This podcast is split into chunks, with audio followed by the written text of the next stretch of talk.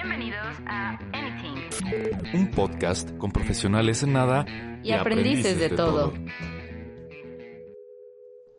Hola, bienvenidos. Espero estén de lo mejor. Les quiero compartir que el día de hoy cambié totalmente el tema que trataríamos. El día de hoy hablaré de un tema relacionado con el duelo y con la pérdida de, de un ser querido. Debido a que un muy, muy buen amigo y compañero de vida que aprecio bastante. Recientemente está pasando por una pérdida muy significativa y mi deseo de querer apoyarlo en lo mínimo que pueda porque siendo sinceros en este tipo de circunstancias, por mucho que te digan algo o intenten subirte el ánimo es muy difícil.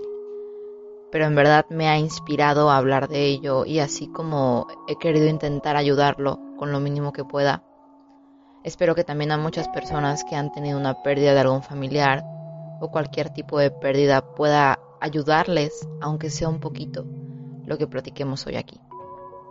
En este capítulo, por primera vez, también tocó incluso un poco del tema espiritual y religioso, que es un tema en el que no había planeado adentrarme, por lo que espero de corazón que nadie se ofenda. Al final del día tú decides cuál es el pensamiento que tú quieres llevar, en qué quieres creer y el que mejor se adecue a ti. Sin embargo, como caso especial, por mi amigo es que decidí abordar el tema, pero todo lo que hablo aquí es desde lo que yo creo y en base a mi experiencia. Bien, vamos a comenzar. ¿Quién no ha perdido a un ser querido? La muerte es más dura asumirla que padecerla. Al parecer, la cercanía de la muerte vuelve a los ojos a tu interior y no encuentras más que banalidad, porque los vivos, comparados con los muertos en ese punto, resultamos insoportablemente banales. No nos interesa a la mayoría de las personas estar con alguien en esos momentos. Aunque tus amigos, conocidos, etcétera, traten de subirte el ánimo, uno no quiere salir, uno no quiere distraerse en esos momentos de dolor, o tener responsabilidades o trabajo, porque al final del día lo hagas o no, la mente nos atrae a ese dolor tan reciente y esos pensamientos que resultan casi imposibles e inevitables. Pero la realidad es que no hay por qué intentar huir del sentimiento. No hay que intentar distraer la mente y confundirla con la falsa máscara de fortaleza absoluta, porque esto es muy común, ya sea para intentar no quebrarse uno mismo y hundirse en ese dolor, o por mostrarse fuerte para la familia y el resto de personas con las que comparten la misma pérdida. Y no debe ser así. No está en nuestra naturaleza. En nuestra naturaleza, la manera en la que nuestro cerebro está compuesto, afortunada o desafortunadamente, sí es así. Y no podemos hacer nada para cambiar eso. Tenemos emociones que sí, existen por algo, no son un adorno.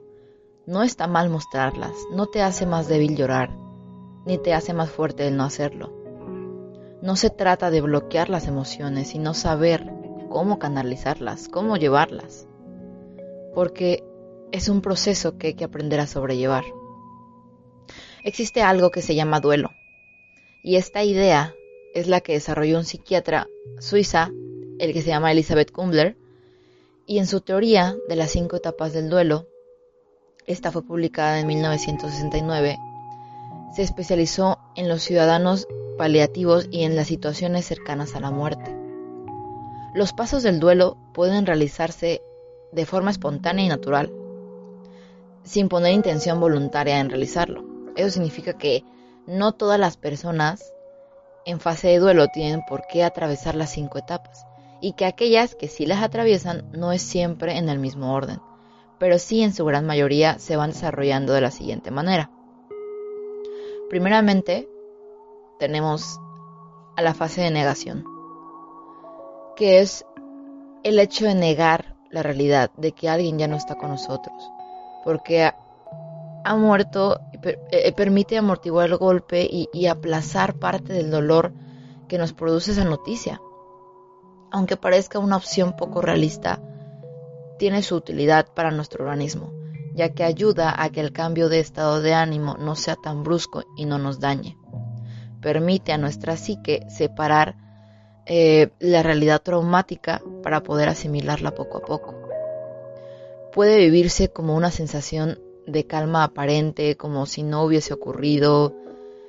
si ponemos un ejemplo, como puede ser la muerte de un familiar, es posible que inicialmente nos cueste hacernos la idea de la pérdida y que en nuestro pensamiento siga apareciendo como, como si no hubiese pasado nada. Otros ejemplos de negación podrían ser pensamientos como, pero si ayer mismo estaba bien, no me lo puedo creer, no consigo hacerme la idea de no volver a verle. O tener la sensación de verle por la calle o actuar como si no hubiera fallecido, hablar en presente como si siguiera vivo. La fase 2 es la fase de rabia o ira. En esta fase son característicos los sentimientos de rabia y resentimiento, así como la búsqueda de responsables o culpables.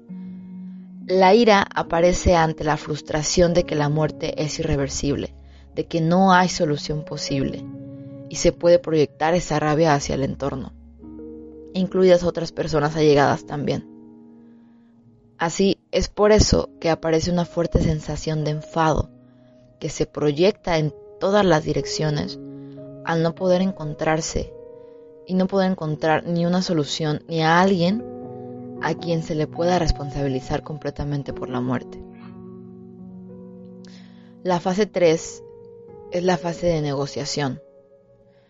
En esta etapa se intenta crear una ficción que permita ver la muerte como una posibilidad que estamos en posición de impedir que ocurra. De algún modo ofrece la fantasía de estar en control de la situación. En la negociación, que puede producirse antes de que produzca la muerte o después de esta, fantaseamos con la idea de revertir el proceso y buscamos estrategias para que eso se haga posible. Es común preguntarse, por ejemplo, ¿qué habría pasado si? O pensar en estrategias que, habrían evitado el resultado final, como, ¿y si hubiera hecho esto o lo otro? Otro ejemplo es frecuente intentar negociar con entidades divinas o sobrenaturales para hacer que la muerte no se produzca a cambio de cambiar el estilo de vida y reformarse. Del mismo modo, el dolor es aliviado imaginando que hemos retrocedido el tiempo y que no hay ninguna vida en peligro. Pero esta etapa es breve porque tampoco encaja con la realidad y además resulta agotador estar pensando todo el tiempo en soluciones. La fase 4 es la fase de depresión. En esta etapa de depresión, que no es en sí el tipo de depresión que se considera trastorno mental, sino un conjunto de síntomas similares, es cuando dejamos de fantasear con realidades paralelas y volvemos al presente, con una profunda sensación de vacío porque el ser querido ya no está ahí. Aquí aparece una fuerte tristeza que no se puede mitigar mediante excusas ni mediante la imaginación y que nos lleva a entrar en una crisis existencial al considerar la inversabilidad de la muerte y la falta de incentivos para seguir viviendo en una realidad en la que el ser querido ya no está. Es decir, que no solo hay que aprender a aceptar que la otra persona se ha ido, sino que además hay que empezar a vivir en una realidad que está definida por esa ausencia. En esta etapa es normal que nos aislemos más y más y que nos notemos más cansados o incapaces de concebir la idea de que vayamos a salir de, de ese estado de tristeza y melancolía. La tristeza es la emoción asociada a la pérdida, por lo que en todo duelo habrá un espacio para ella. Es por ello que al iniciar mencionaba que no es natural bloquearla, debes permitirte estar contigo y con tu dolor y sentirlo.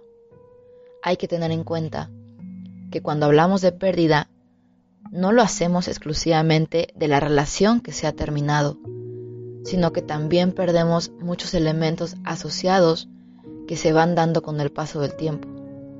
No solo llegará un día la tristeza y al día siguiente estaremos como si nada. Esporádicamente tendremos estos episodios en donde recordaremos a la persona, a los lugares a los que se fue juntos, las enseñanzas, los momentos, entre muchos otros recuerdos. Pero es y seguirá siendo absolutamente normal sentir ese dolor. Y finalmente está la fase de aceptación, que es cuando, una vez aceptada la pérdida, las personas en duelo aprenden a convivir con su dolor emocional en un mundo en el que el ser querido ya no está y se acepta que ese sentimiento de superación está bien. En parte, esta fase se da porque la huella, que el dolor emocional del duelo, se empieza a extinguir con el tiempo y con el mismo tiempo recuperan la capacidad de experimentar alegría y placer. No es una etapa feliz, en contraposición al resto de etapas del duelo, sino que al principio se caracteriza más bien por la falta de sentimientos intensos y por el cansancio. Poco a poco va volviendo la capacidad de experimentar alegría y placer y a partir de esa situación las cosas suelen volver poco a poco a una nueva normalidad. Según los expertos, no todas las personas pasan necesariamente por todas estas etapas, ni en ese orden específico. Así que el duelo se puede manifestar de distintas maneras y en momentos diferentes para cada persona. Tal y como hemos visto aquí hasta, ahorita, el duelo puede adoptar muchas formas, haciendo que el sentimiento de pérdida se vaya transformando a medida que va madurando nuestra manera de experimentar esa vivencia. La clave está en el modo en el que aprendemos a convivir con la idea de que aquello que amábamos ya no volverá a estar presente.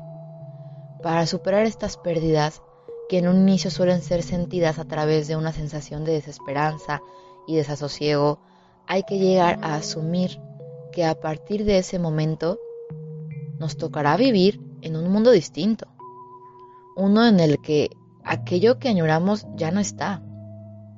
Eventualmente es posible reconciliarse con esta realidad y seguir hacia adelante, manteniendo una salud mental equilibrada y sana prácticamente ningún hecho es lo suficientemente terrible como para que no podamos superarlo de un modo u otro, esforzándose e invirtiendo tiempo en ello.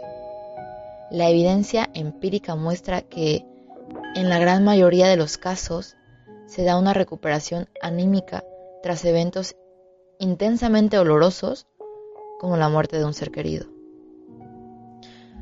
Ahora, en este capítulo no quería solo que conocieras cuál es el posible proceso que atravesarás si recientemente has tenido una pérdida.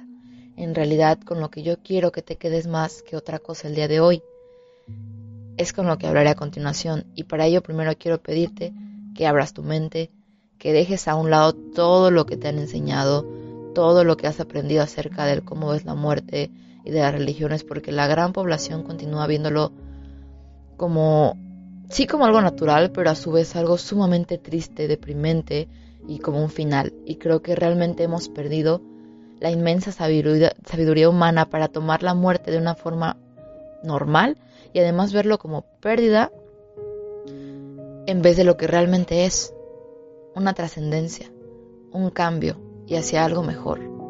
No soy católica, no soy cristiana, ni judía, ni absolutamente me considero de ninguna religión, pero ahorita no hablaremos de mí y todas mis creencias. Lo único es que quiero que conozcan es que sí soy una fiel creyente de Dios. Y lo que comentemos enseguida no es la verdad absoluta. Les recuerdo que aquí hablo desde mi experiencia, de lo que yo creo y en lo que elegí creer. Si algo te sirve y quieres adoptarlo, excelente, pero tú siempre tienes la libertad de hacer tu propio criterio y siempre se respeta. Bien, Creo que es hora de volver a hablar de la muerte y de recuperar esa sabiduría. ¿Cómo sería morir normalmente? Morir, así como nacer, es sencillamente un proceso. Hemos dejado de hablar sobre la muerte, hemos dejado de usar la palabra morir y usamos otras similares. En vez de decir que alguien se está muriendo, decimos que está seriamente enfermo, por ejemplo. Hablar sobre la muerte nos permite a todos encontrar consuelo, y es lo que también aseguran muchos médicos. No huir del tema y usar las palabras precisas para referirse a lo que ocurre es algo que nos ayuda a lidiar con la pérdida. Algunos psicólogos afirman que muchas personas están fuertemente motivadas por esa ansiedad a que su propia vida acabe.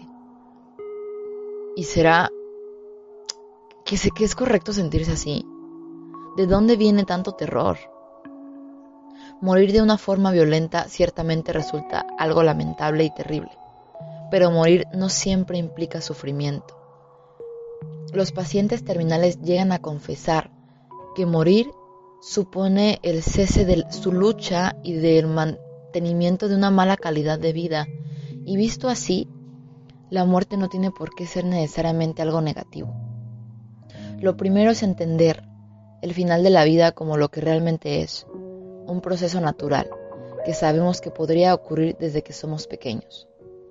Hay religiones y posturas filosóficas que entienden la muerte como un ciclo más o incluso como la continuación hacia otro plano de vida. Y la verdad es lo que yo creo y lo que he decidido creer. Soy una fanática de la ciencia sí y, que para casi todo te pide argumentos y hechos, pero realmente por infinidad de experiencias que he vivido de manera personal y aprendizajes que he tenido a lo largo del camino también, me he formado en una mujer con mucha fe y en tener una creencia totalmente distinta de Dios y de la vida espiritual a como nos la han mostrado las religiones. Y sí, decido creer en que la muerte no es una despedida permanente, decido creer en esos casos y testimonios de pacientes que han vivido experiencias cercanas a la muerte en su mayoría gente que ha tenido coma durante un periodo de muerte clínica, ellos afirman haber tenido sensaciones extraordinarias en el umbral de la muerte, por lo general mayormente visuales. Por suerte, muchos de los que han manifestado vivir esta experiencia concluyen que es una sensación renovadora, aleccionadora y tranquilizante. Sam Parnia, director del Centro de Resucitación de la Universidad de Medicina de Nueva York y su equipo recopilaron datos de experiencias cercanas a la muerte de unas 2.000 personas que han llegado a experimentar esto. Hay un libro también que a mí me marcó de por vida, que me hizo cambiar mi visión de la muerte totalmente, que se llama Muchas vidas, muchos maestros, que muy, muy, muy resumido les puedo decir que trata de Ryan Waynes, que es el autor, y él no siempre que creyó en que el alma reencarnaba en distintas formas de manera evolutiva, ya que él se llamaba a sí mismo un hombre de ciencia, por el impresionante historial académico con el que él cuenta. Pero en 1980, una de sus pacientes, durante la hipnosis que él realizaba, su paciente empezó a hablar sobre sus experiencias en vidas pasadas, y a partir de ahí comenzó a estudiar la reencarnación. Es una obra maestra de la espiritualidad este libro, ya que fue una historia real que está llena de sabiduría y conocimiento impresionantes en cada página, que lo recomiendo mucho para todo aquel que ha tenido una pérdida reciente o que quiere conocer más sobre el tema simplemente. Y no hay que irnos tan lejos. Un ejemplo de aquí en México, mm, no sé si conozcas a, a Pedro Linares López, fue un artista mexicano de la Ciudad de México y creador de las figuras de papel maché que hoy conocemos como alebrijes. Y brevemente, para quien no conozca la historia de por qué creó los alebrijes, fue porque después de sus 30 años comenzó a padecer de una terrible enfermedad, llevándolo a estar en coma. Y afortunadamente, tiempo después, él despierta. Y al despertar impactado, comienza a platicar que en su sueño él vio dos caminos, y que al fondo de uno, por el que comenzó a andar, vio a una silueta al fondo que le dijo, todavía no es tiempo, ve por el otro camino. Y él, al seguir las indicaciones por el otro camino, estas criaturas de apariencia extraña se presentaban en el sueño de Pedro y no dejaban nunca de gritar el nombre de Alebrijes. Y una vez que llegó al final del camino, él despertó del coma. Por lo que una vez que Pedro recuperó la conciencia, éste pudo comenzar a darles vida con el arte que había aprendido desde niño y las llamó alebrijes por ello. También, no sé si has escuchado la teoría de los 21 gramos. Es una teoría en donde se afirma que todos contamos con un alma y que esta pesa 21 gramos, debido a que Duncan McDougall, un doctor de biología, llevó a cabo una serie de experimentos con varias personas antes de morir. El médico pesó antes e inmediatamente después de su muerte a varias personas y anotó lo que pesaban. Y todos tuvieron en común pesar 21 gramos menos. ¿Y por qué les cuento todas estas cosas a grandes rasgos?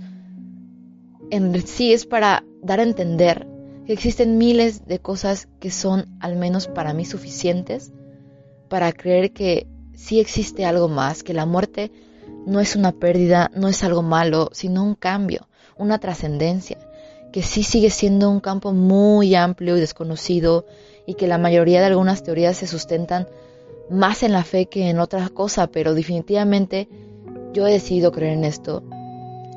Y eso que no he mencionado a nuestra misma cultura y tradiciones. La tradición y la cultura de mi país, México, sugiere que morimos tres veces. La primera muerte es cuando el último respiro abandona el cuerpo y éste deja de funcionar. La segunda muerte es cuando el cuerpo se entierra, regresa a la madre tierra y así también al ciclo de la naturaleza. Pero el alma no deja de existir aún, sino que se retira a la tierra de los muertos a descansar y a esperar. Pero no espera a ser juzgado ni resucitado, sino que espera el día en el cual pueda volver a su casa a reunirse con sus seres queridos. A este día es al que le llamamos el Día de Muertos. Es un día de júbilo, de alegría, de festejo, de color, de baile y de arte.